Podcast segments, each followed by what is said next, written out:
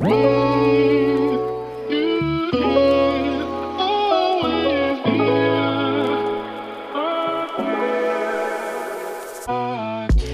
Happy Welcome bei Cash and Coffee. Ich bin Chiara Bachmann, Money and Finance Coach und Mentorin für Selbstständige und angehende Unternehmerinnen. Mein Team und ich unterstützen Visionärinnen wie dich dabei, Overflow und Abundance auf allen Ebenen zu kreieren. Für mehr Leichtigkeit im Business und Abenteuer im Leben. Schnapp dir eine Tasse Kaffee und lass uns loslegen. Happy Welcome, meine Liebe, zu einer neuen Podcast-Episode hier bei Cash and Coffee. Auch diese Episode ist wieder ein Money Talk und ich weiß, ich sage das Gefühl bei jeder Episode, das ist eine ganz besondere Folge, aber diese Folge, die ich jetzt hier aufnehme, Oh Holy, die liegt mir so, so, so nah am Herzen. Denn ich habe heute eine Person im Cash and Coffee Podcast, die kennt mich schon mein ganzes Leben lang. Und ähm, ich kann dazu sagen, je mehr wir miteinander aufgewachsen sind, je älter wir geworden sind, und ich kriege hier gerade gefühlt Gänsehaut, desto besser und wundervoller und wunderschöner ist eigentlich unsere Beziehung geworden. Und wir hatten schon so tolle Gespräche und von dieser Person konnte ich so wahnsinnig viel in meinem Leben schon lernen und wir haben uns schon über so viele, ja, echt schöne und auch große Dinge ausgetauscht und ich bin so, so happy darüber, dass wir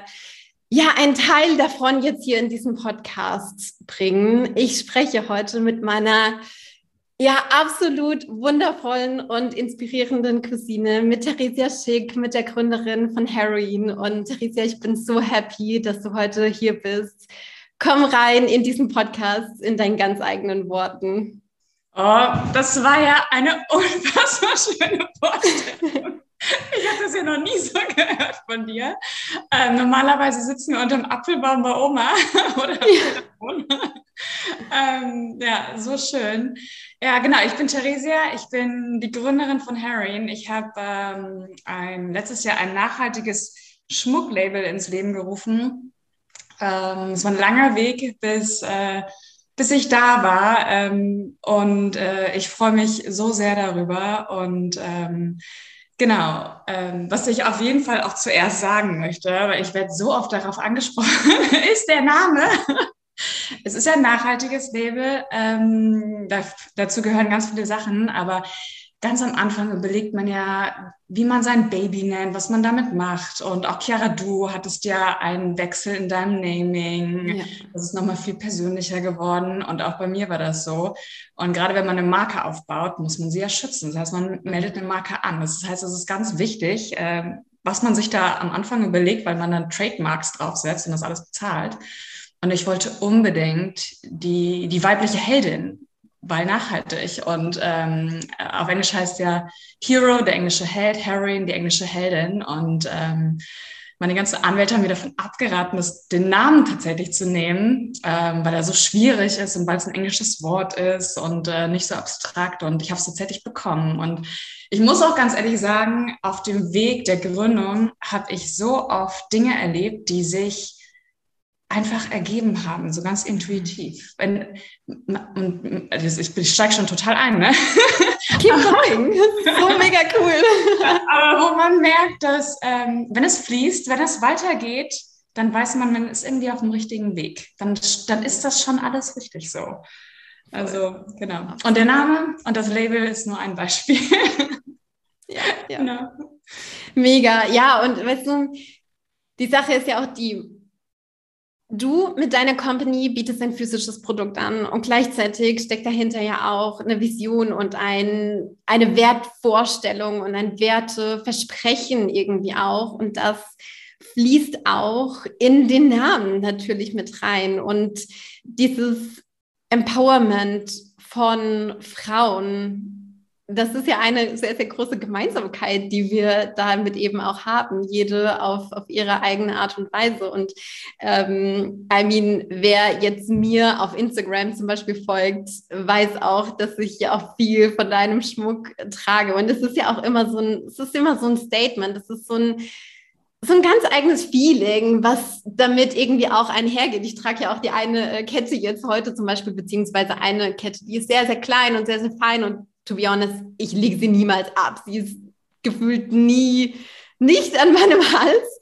Ähm, und gleichzeitig dann irgendwie so ein boldes Statement zu tragen, das, ah, das macht einfach was mit einem. Das macht was mit der eigenen Energy, das macht was mit dem eigenen Mut. Und das, das ist einfach so was Cooles. Und ähm, jetzt kann man theoretisch sagen, es ist in Anführungszeichen ein Schmucklabel und das ist ein, ein physisches Produkt und theoretisch, es gibt schon so viele davon und bla bla bla. Und trotzdem hat es so eine, eine ganz eigene Energy, so eine ganz eigene Präsenz, so was unfassbar Kraftvolles und was, was ganz, ganz Starkes und gleichzeitig auch wundervoll Feminines. Und das finde ich so, so schön, dass, dass deine Marke, deine Brand da ja auch wieder ja, zwei Welten irgendwie auch miteinander kombiniert, oder? Absolut. Ich muss auch ganz ehrlich sagen, die Idee dazu war, ähm, also wenn man mich kennt, man weiß, ich stehe ich lieb, ich stehe auf Qualität. Also und nicht nur bei Schmuck oder, sondern bei Essen, in Beziehungen, also mit Menschen, äh, bei meinen Klamotten und ähm, bei so vielen Dingen ist mir einfach Wertigkeit wichtig. Äh, less but better, das ist so ein, mhm. ein, Motto, zu dem ich total stehe. Und das hat sich auch erst über die letzten, über das letzte Jahrzehnt, über die letzten Jahre auf jeden Fall ergeben, dass ich dem Motto mehr und mehr richtig treu bin, ähm, viel weniger konsumiere, aber dafür sehr bewusst. Und das geht eins und eins über auch in die Brand. Und ich muss auch sagen, und ich denke das immer wieder, dass eine Brand aufzubauen oder ein Unternehmen aufzubauen, ob das jetzt ein Produktunternehmen ist oder ein Dienstleistungsunternehmen, wie bei den meisten deiner, deiner Follower, ähm, man, äh, man entwickelt sich damit und man entwickelt das immer weiter und man wächst damit so sehr. Also es ist, wenn man das aufbaut, wie so eine Persönlichkeitsentwicklung, die man damit durchmacht. Also man muss Entscheidungen treffen und wenn man sie trifft, dann steht man gleichzeitig total für seine Werte ein. Bei, bei, mir, also ein ganz blödes Beispiel, ne? fertige ich den Ring in Echtgold mit echten Edelsteinen oder mache ich das wie viele andere ähm, äh, ich, ich kaufe Schmuck in China, White Label, das mit meinem Na Markennamen drauf. Und dann äh, kommt da irgendwie Zirconia-Steine rein. Und dann kann ich das für 30 Euro verkloppen. Und für mich war von Anfang an klar, nein, also ich will, dass es eine wirkliche Wertigkeit hat, am liebsten Erbschmuck, also die nächste Kollektion, das wird echtes Gold, das sind echte Edelsteine, ähm, natürlich konfliktfrei, nachhaltig, also das ist der Markenkern, das wird nie anders sein, aber es fühlt sich anders an, wenn man einen echten Edelstein trägt. Und ich habe gerade ein neues Schmuckstück an, die kam letzte Woche rein. Ähm, und das ist so ein riesiger weißer Topaz. Und ich habe dann erstmal gegoogelt, für was der steht, weil ich den Stein unbedingt haben wollte. Und ob man jetzt daran glaubt oder nicht. Also das sei jedem dahingestellt. Ähm, aber ähm, ja, die Bedeutung sind einfach, es ist ein Heilstein, der für innere Klarheit steht. Und wie gesagt, ob man daran glaubt oder nicht, ich trage den und es fühlt sich anders an. Mhm. Wertigkeit und Qualität fühlt sich anders an. Ja, ja, ja, ja. Das ist einfach so. Und das schreibe ich zu 100 Prozent. Jetzt hast du es ja auch schon mal so ein bisschen anklingen lassen. Theresa, ich würde voll gerne mit dir über das Thema Entscheidungen treffen sprechen als Unternehmerin, als Selbstständige, holy, du musst so unfassbar viele Entscheidungen treffen. Und manchmal ist es auch so, dass ich selbst abends müde bin und mir denke, oh Michael, entscheide bitte du, was es heute Abend zu essen gibt, weil ich keine Entscheidung mehr treffen kann. Warum gehe ich so oft in die Tanzschule? Weil ich in der Tanzschule einfach Followerin bin und einfach nur meinem äh, Leader sozusagen hinterherlaufe und mich einfach führen lasse im Optimalfall. Ja, wenn ich dann in der Lage bin, in dem Moment umswitchen zu können, was wieder eine alleinige Challenge für sich darstellt. Anyways, anderes Topic. Ähm, jetzt ist es ja so, wenn ich jetzt zum Beispiel in einem Dienstleistungsbusiness bin, dann ist es meistens so, okay, ich treffe eine Entscheidung und dann mache ich irgendwas oder ich, ich gebe irgendwie was ab. Und ähm, ja, auch mit einem Dienstleistungsbusiness komme ich an Punkte, wo ein, ein sehr, sehr großer, ich sage jetzt mal auch finanzieller Betrag dahinter steht, einfach ein Invest, wo auch vielleicht ein zeitliches, ein energetisches Invest ähm, dahinter steht. Das ist aber mit einem dienstleistungsbasierten Business in der Regel am Anfang noch ein bisschen anders. Da kann ich ein bisschen flowier unterwegs sein. Da kann ich einfach sagen, okay, ich treffe jetzt hier mal diese Entscheidung und dann gucke ich mal, wie das so ein bisschen vor sich hin plätschert und irgendwie, wenn ich mich morgen übermorgen umentscheide, naja, dann mache ich es ja wieder anders, weil das Investment war jetzt nicht so krass. So, wenn ich jetzt eine Product Brand mit physischen Produkten kreiere, wissen wir beide, sind wir auf einer komplett anderen Ebene unterwegs upfront habe ich ein Investment zu tätigen, weil bevor ich nicht für was bezahle, bekomme ich überhaupt gar nichts ins Haus geliefert. Ja. Wie war das bei dir am Anfang mit diesem Thema umzugehen, jetzt Entscheidungen zu treffen, hinter denen wirklich ja auch größere Beträge stehen, Entscheidungen zu treffen, die irgendwie sitzen müssen, Entscheidungen zu treffen, mm, die deine Company weiterbringen können oder die deine Company im, Zweifelfall, äh, im Zweifelsfall auch ruinieren können. Was für eine innere Haltung hat es da für dich gebraucht? Um, ähm, also es gibt so viele Learnings in so vielen Ebenen, was dieses Thema angeht. Ähm, ja, ich glaube, das Wichtigste, was ich gelernt habe, ist, mir zu vertrauen und meine Intuition. Und das hat eine ganze Weile gedauert. Ähm, ein Beispiel ist, weil, wie du gesagt hast, es ist ein Haufen Geld, der upfront fließen muss, der auch noch nicht da ist, ähm, den, den man investieren muss und wo man nicht mit Hoffnung, aber mit ganz viel ähm, Mut an sich glauben muss, dass das funktioniert, weil ähm, es gibt keinen großen Puffer. Da ist kein. Puffer, dass eine Kollektion, die so und so viel Geld gekostet hat, auf einmal flöten geht und das ganze Geld ist weg äh, und es verkauft sich nicht und dann sitzt man drauf. Ähm, und äh, ich habe ich hab ein gutes Beispiel, was eins meiner, ein, ein wesentliches Learning bei mir war. Und zwar, als ich angefangen habe, ich habe ja nicht Design studiert. Ich komme ja mit einem anderen Background ähm, aus der, aus der ähm, aus der Unternehmensberatung tatsächlich. Das ist nochmal eine ganz andere Geschichte, wie ich dazu gekommen bin. äh, Wer genau hinhört, sieht hier vielleicht auch so ein paar Parallelen. ja, wir hatten uns schon viel zu sagen.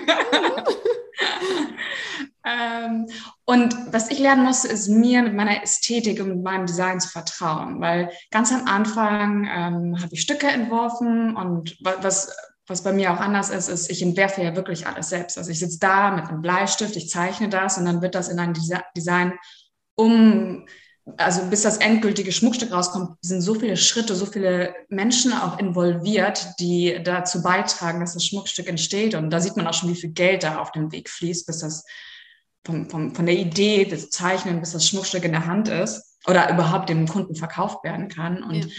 ganz am Anfang habe ich mit einem Concept Store in Berlin gearbeitet. Die wollten meinen Schmuck unbedingt haben. Die sind für Newcomer-Designer da, was toll ist. War eine tolle Plattform, als die mich äh, angesprochen haben. Und sie meinte dann zu mir, ja, du hast super viele Statement-Schmuckstücke. Das ist ja komplett mein Stil. Bold, bisschen anders, bisschen besonders.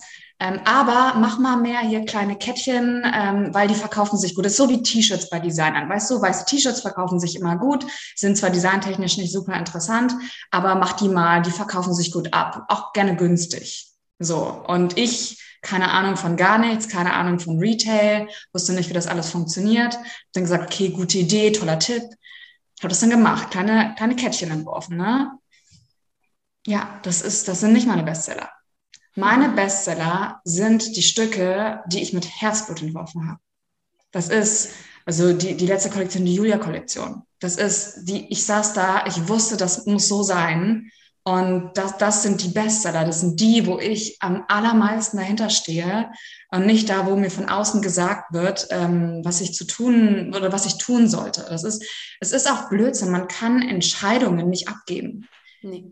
Ich bin verantwortlich für meine Entscheidungen, so schwierig die sind, aber ähm, ich bin dafür verantwortlich und ich kann nicht am Ende sagen, ja, übrigens, meine Marke ist voll gefloppt, weil die ist schuld. Also was ist das ja, denn? Ja, oh Gott.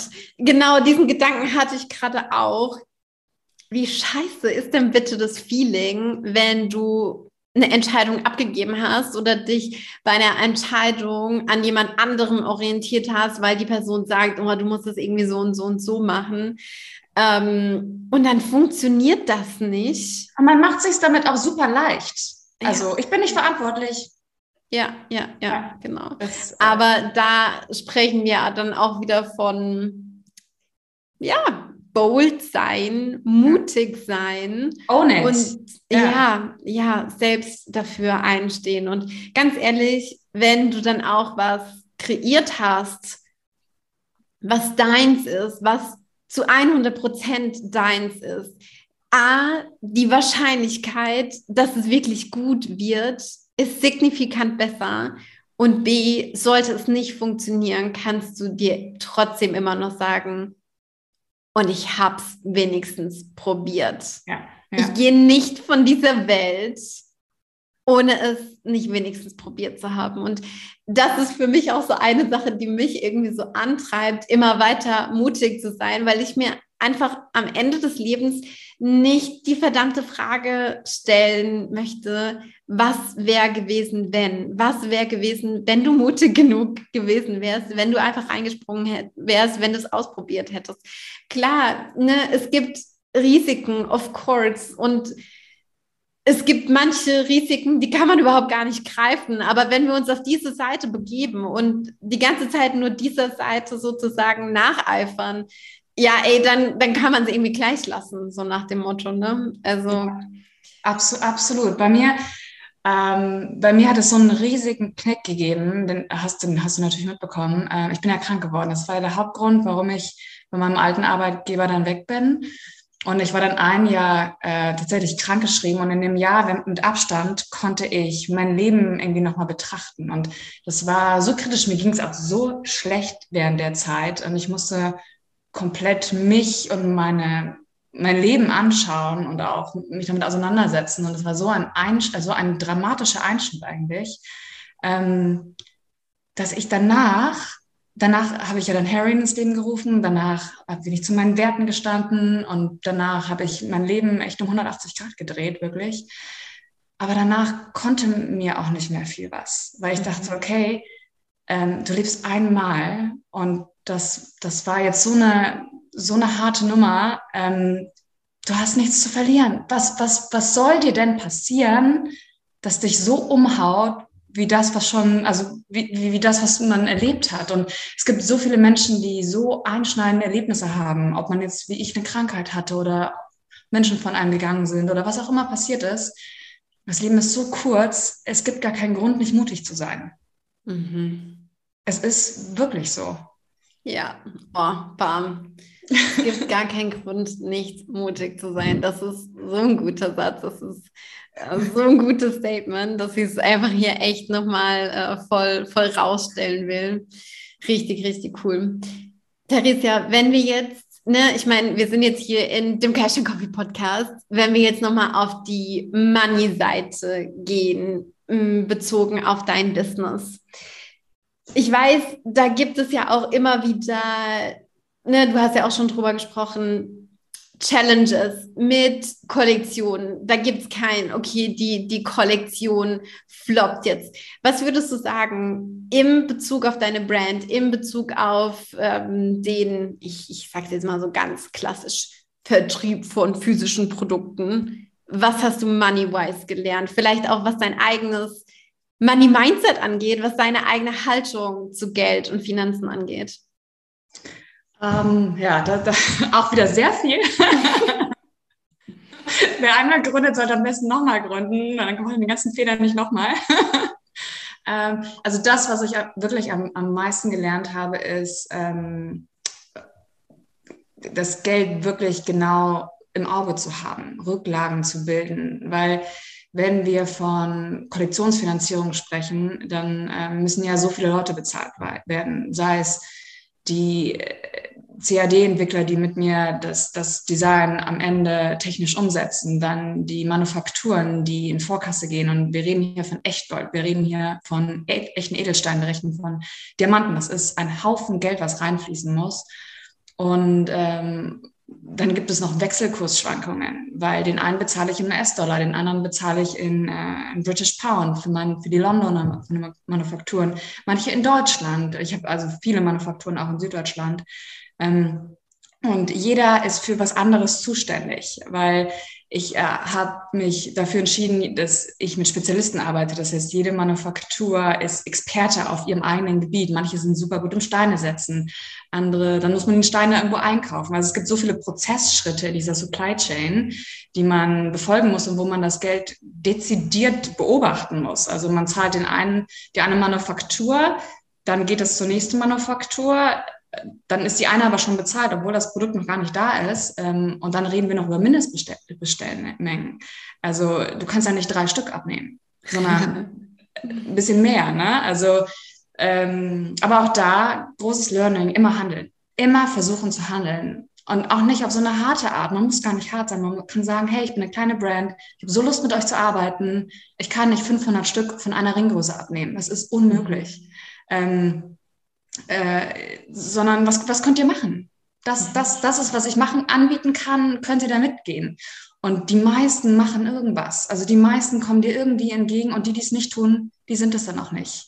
Dann, dann passt es nicht, weil man will ja auch mit Menschen arbeiten oder mit Firmen arbeiten, die einen, die mitgehen und die einen ein bisschen verstehen und da würde auch die Werte ein bisschen passen. Und bisher ist noch jeder bei mir ein Stück entgegengekommen, hat irgendwas möglich gemacht und Genau, also auf jeden Fall ein Konto suchen, wo es Sub-Accounts gibt, wo man Rücklagen bilden kann, dass ähm, Kollektionen gut finanziert werden können. Und als ja, bestes ja. Beispiel, ich habe Einnahmen, einen Prozentsatz von diesen Einnahmen lege ich auf mein Materialkonto, sodass die neue Kollektion oder die nächsten Stücke wieder eingekauft werden können, sodass ich nicht ähm, immer leer verkaufe oder dass ich die neuen Stücke davon schon wieder weiterfinanzieren kann. Das ist ja, also Sub-Accounts Rücklagen, unfassbar wichtig. Ja, ja. Also ne, ich meine, dieses Thema Rücklagenmanagement grundsätzlich gilt, glaube ich, für jedes einzelne Business, ganz egal, wo ich mich da jetzt bewege, ob ich eben Bereich der physischen Produkte bin, aber auch wenn ich im Dienstleistungsbusiness bin, weil schlussendlich im, im Dienstleistungsbusiness ist es ja auch irgendwie eine Art von meiner Expertise, die ich da immer weitergebe und die ich aber ja auch immer wieder weiterentwickle, so wie du deine Kollektionen immer weiterentwickelst und was Neues reingibst und ähm, dann neue Designs anfertigst, es immer wieder auf ein neues Level bringst, deine, deine Brand damit auch weiterbringst, ist es ja bei Dienstleistungsbusinesses auch mit der, mit der eigenen Expertise, mit der eigenen Bildung irgendwie so. Das ist ja auch ein Standard, den, den wir in der Company haben, immer in Weiterbildung zu investieren. Jeden Monat gehen vierstellige Beträge in Weiterbildung, sei das jetzt irgendwie Business Development oder irgendwie Weiterbildung von, ich sage jetzt mal, wirklich fachlichen Skills, aber dafür eben auch dieses Rücklagenmanagement zu betreiben und dann quasi eben auch wieder die, um die nächste Ausbildung, die nächste Weiterbildung, das nächste Mentoring dann quasi eben wieder, wieder finanzieren zu können, genauso wie du es ähm, mit deinen Kollektionen eben auch machst. Ja, ja.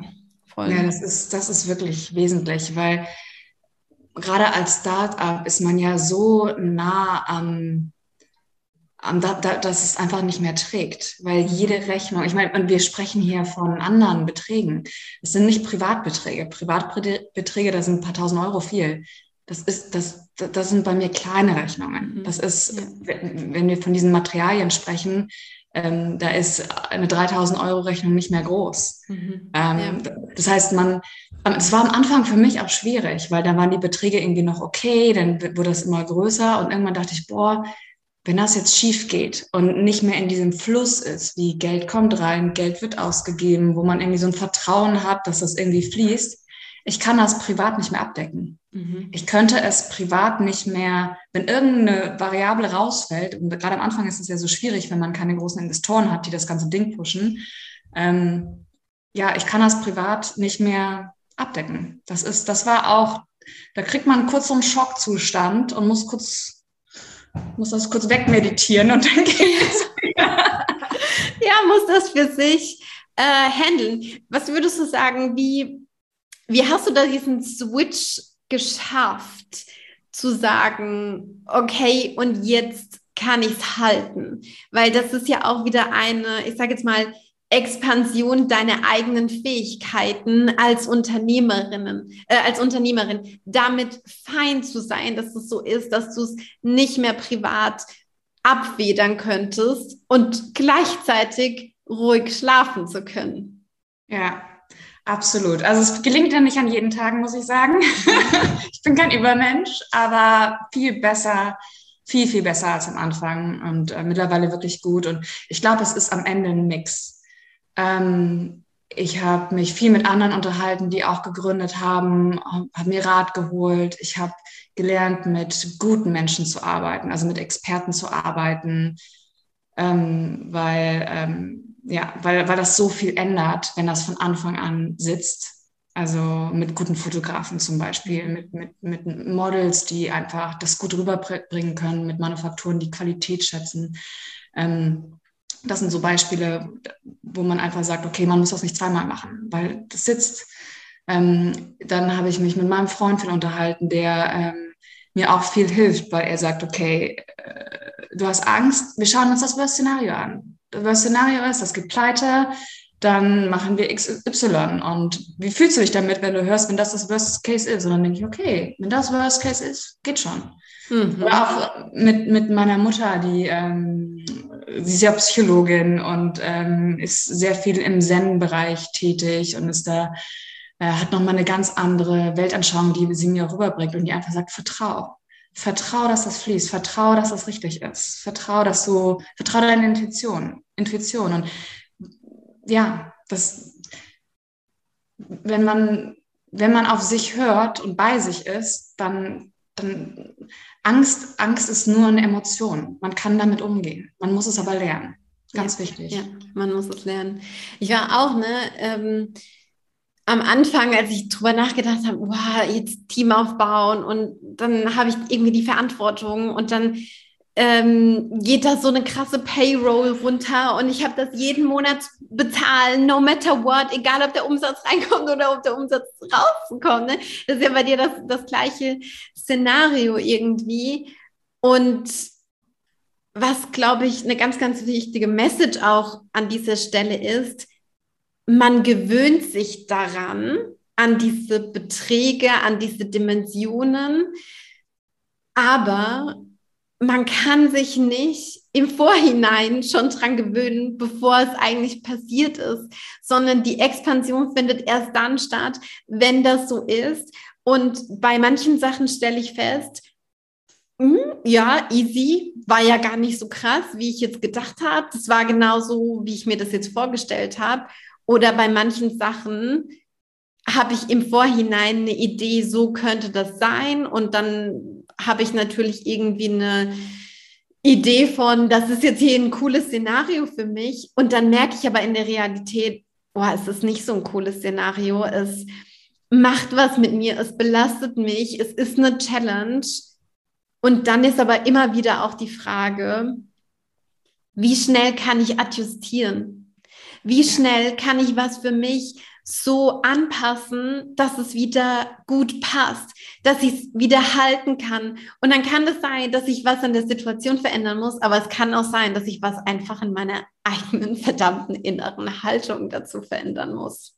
Ja, oder auch so fixe Ideen, die man hat, dass man die loslässt. Mhm. Also ein, eines der besten Beispiele war jetzt auch durch dich hier, als wir ähm, Familienfest jetzt im Frühling hatten ähm, ich hatte ja immer die Idee, also irgendwann wird das so groß und dann verschicke ich so viele Pakete und wir, ich habe das ja immer noch selber gemacht. Also wirklich Pakete gepackt, handgeschriebene Karte. Ich meine, das ist mein Herzblut, ja, das ist mein Baby. Mhm. Ähm, und dann war meine Idee irgendwann, okay, wenn ich mir das leisten kann, dann hole ich mir jemanden, der die Sachen verpackt, dann kann ich das abgeben und kann mich auf strategische Dinge mehr fokussieren.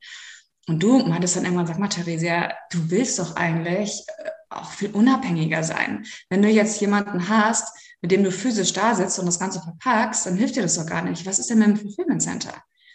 Und äh, ja, das war ein so wertvoller Tipp, weil ich hatte immer im Kopf, nein, das muss auf jeden Fall in-house bleiben. Also das muss auf jeden Fall selber gemacht werden. Kontrolle behalten, das ist mal, also dieses ganze Kontrolle behalten. Also das ist, ja, das muss man wirklich hinterfragen, mhm. weil das wirklich keinen Sinn macht. Und jetzt seit ganz kurzem habe ich ein Fulfillment Center. Ich bin so happy, weil zum ersten Mal bedeutet das, ähm, Zeit nicht mehr gegen Geld zu tauschen. Mhm. Weil davor war das so, mehr verkauft, mehr arbeiten. Jetzt ist es mehr verkauft, Dankeschön. Ja. Ja, ja. ja. Und das ist, das ich, also als ich alles abgegeben habe, ich muss auch ganz ehrlich sagen, ich bin dann da weggefahren, alles war weg. Die ganzen Kartons waren weg, die Schmuckboxen waren weg, der ganze Schmuck war weg, mein Baby war weg und in der Verantwortung von jemand, der da nicht so dranhängt wie ich. Und ich, es waren zwei Gefühle, die so in mir gestritten haben. So das eine war, oh mein Gott, äh, Kontrollverlust und das andere war Freiheit. Mhm. Ich habe mich so leicht gefühlt. Und das ist, ähm, ja, das ist so cool, weil das ist ja so ein krasses Beispiel dafür, wie ja auch wirklich physisch in deinem Umfeld Raum aufgegangen ist. Mein Freund hat es gehasst. Das, die ganze war Wohnung war voll mit meiner Marke. ja, und ne, es ist ja schon irgendwie so, da wo Raum aufgemacht wird, können neue Sachen wieder reinkommen. Und ob das jetzt neue Ideen sind oder ob das Umsatz ist, Geld ist, wie auch immer, da ist Space entstanden. Man muss loslassen lernen. Ja, ja, man ja. muss loslassen lernen, ganz egal, in welcher Art von, von Business man unterwegs ist. Also ich musste das ja auch so krass lernen, ganz am Anfang. Ich weiß noch, als Michael mit reingekommen ist, Holy ist mir das schwer gefallen, da loszulassen, weil wie du gesagt hast, die Brand, das war, das ist ja auch mein Baby irgendwie und dann hat man gewisse Standards und gewissen Perfektionismus irgendwie auch noch. Ja. Und ähm, I mean, Michael ist einer der Menschen, die am aller kann man, kann man nah steigern, ich weiß nicht, am allernächsten, ich glaube, das ist nicht grammatisch korrekt, grammatikalisch korrekt, aber scheißegal. ähm, ja, die, die am, einfach so nah an meinem Herzen sind und trotzdem war ich so, oh, scheiße, und wenn das jetzt jemand anders macht und wenn das, und oh mein Gott, und was ist, wenn, bla bla bla bla bla. Aber ja, das ist dann so ein Moment so und man muss sich dann daran gewöhnen und das ist auch ein Prozess, also bei mir war es jedenfalls ein Prozess. Aber jetzt Heute, letzte Woche hatte ich das Szenario, eine Klientin hat sich bei mir für was bedankt, wovon ich nicht mal wusste, dass es passiert ist. Michael hat sie supportet, es ist über seinen Schreibtisch gelaufen. Ich habe nichts davon gewusst und ich dachte mir nur so, ja, cool, danke, danke, dass, dass du dich bedankst, so, weißt du? Und solche Dinge können aber nur passieren, wenn man loslässt. Ja. Man kann nicht alles alleine machen. Wenn du alles, das ist eine Entscheidung, die man treffen muss. Mhm. Wenn man die Kontrolle behalten will, den Perfektionismus behalten will, ja, man selber macht das am allerbesten. Natürlich, es ist dein Baby. Aber wenn du das alles immer nur selber machen willst, dann wird es nichts. Mhm. Und die Sache ist ja auch die, mm, das ist gerade für mich so ein bisschen so ein, so ein Topic, wo ich auch dran arbeite. Ja, man macht das am besten. Es ist sein eigenes Baby. Und bei einem ganz, ganz großen Teil gehe ich das sehr mit mit diesem Statement. Und gleichzeitig weiß ich, es gibt Leute, die machen Dinge viel geiler als ich. Ach, auf jeden Fall. Ich rede jetzt hier von Sachen verpacken oder so. Ja, ja, ja. Also ich, das beste Beispiel war am Sonntag. Wir hatten ein Shooting für die neue Kollektion. Also ich habe nicht Herren-Make-up gemacht. Ich habe nicht fotografiert und ich war auch nicht das Model. Und alle haben das besser gemacht, als ich die jeweilige Rolle erfüllt hätte. Ja. Und zusammen war das eine Traumkombination, weil jeder seinen Bereich perfekt gemacht hat und dann wurde das noch in Zusammenarbeit noch so viel besser, weil jeder hatte Ideen. Ähm, nein, keine Rolle hätte ich besser gemacht, auf gar keinen Fall. Geil. Merging ja. Zones of Genius. genau. Geil, ja, so muss es laufen. Alleine, wenn ich ja auch an unser Projekt des Abundance Magazine denke, ne? Äh, Lisa macht das Design und Layouting. Holy würde ich das nicht so auf die Kette kriegen wie sie. Auf gar keinen Fall. Wer die erste Ausgabe des Abundance Magazines runtergeladen hat, weiß, wovon ich spreche, weil dieses Ding ist einfach super hot geworden, visual und, und, und inhaltlich. Und natürlich habe ich auch meinen mein Teil dazu getragen für die, für die Inhalte und für die Konzeptionierung und so weiter und so fort.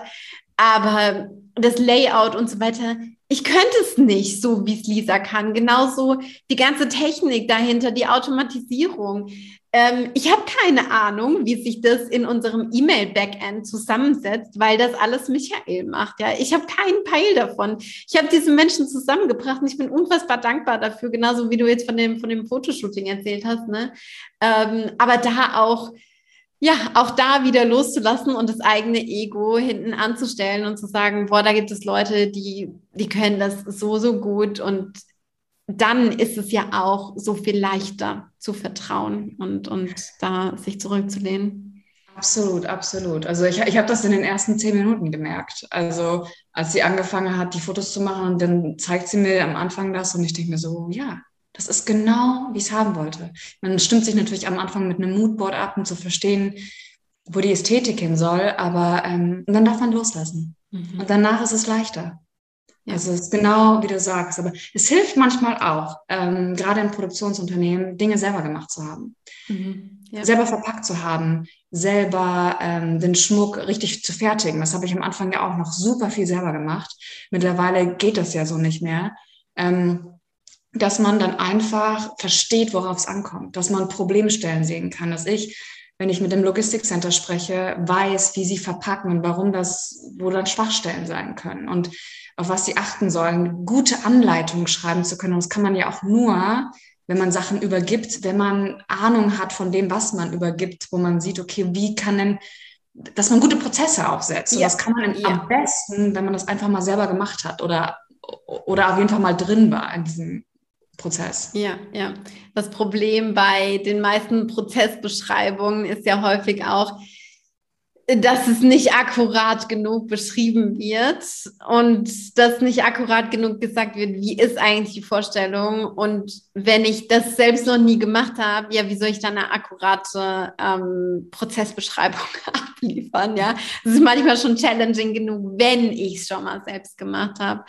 Ähm, ja. Sehr, sehr ja, ja, weil man, weil man viele Dinge als gegeben nimmt. Aber ja. ich merke das alleine beim Design, weil beim Schmuck oder so, wie ich den auf jeden Fall fertige, ist, ähm, oder wie ich den designe, ist, ich, ich zeichne das und dann wird das in ein 3D-Modell umgesetzt, was dann, ähm, was dann benutzt wird für die Manufakturen, um das Schmuckstück zu verstehen. Und wenn ich sage, das soll die eine Struktur haben, ich, ich, ich mache nicht das, die technische Zeichnung davon in der Software, weil da müsste ich die Software lernen und meine Kenntnisse sind woanders in der Stelle besser eingesetzt. Also, wie dir gesagt, mit, mit guten Leuten arbeiten, wo man, die man gezielt gut einsetzt.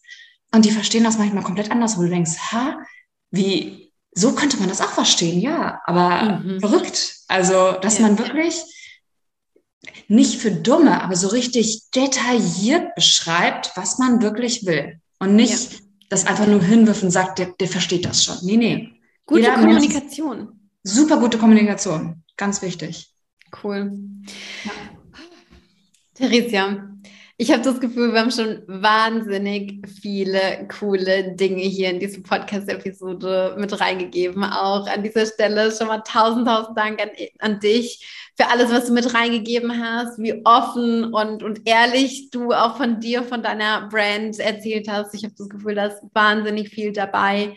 Ähm, ja, was man für sich, für seine eigene Company rausziehen kann. Und was ich ja immer wahnsinnig spannend finde, ist, auch von verschiedenen Branchen, von verschiedenen Bereichen um die Ecke zu denken und sich auch da Learnings rauszuziehen. Ja, das funktioniert natürlich auf der Ebene von verschiedenen Dienstleistungsbusinesses. Wenn ich jetzt zum Beispiel irgendwie Hochzeitsfotografin bin, dann habe ich auch grundsätzlich schon mal ein anderes Business als jemand, die irgendwie Yogalehrerin ist oder so.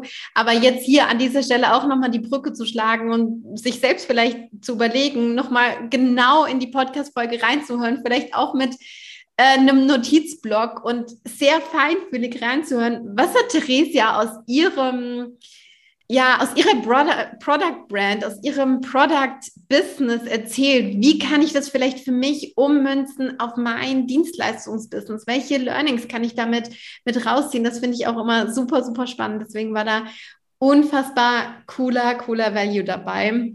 Theresa, zum Abschluss würde ich dir voll gerne noch zwei finale Fragen stellen. Und zwar auf der einen Seite, wo kann man mehr über dich, über deine Brand erfahren, wenn man jetzt sich auch so denkt, hm, ich habe bei Chiara vielleicht doch noch nicht genau hingeguckt in den Stories. Wie sieht denn das eigentlich genau aus? Ich würde da voll gerne mal äh, vorbeischauen. Was sind da so deine, deine Pages, deine Seiten, wo man mehr über deine Brand sehen und erfahren kann? Sehr schön. Ja, ich muss auch sagen, es hat mir so viel Spaß gemacht. Es ist so absurd, dass es schon so schnell vorbeiging. Aber mit dir kann ich mich sowieso immer verquatschen.